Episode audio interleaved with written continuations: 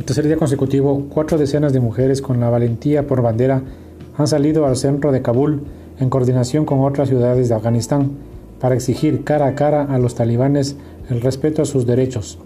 Sienten que el mundo les está dando la espalda.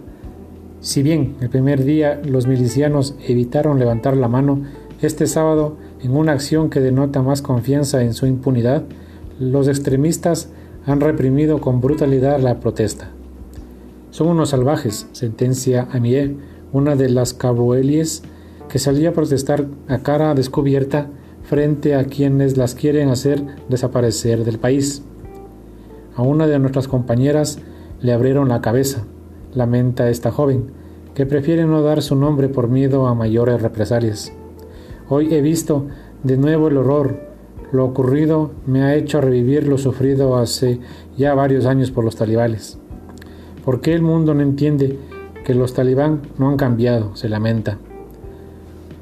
Ellos ya han dejado claro que no tienen intención de permitir que las mujeres, la mitad de la población, ocupen cargos de responsabilidad en su ejecutivo, como mucho dicen en escalafones menores, informó Santiago Plazas.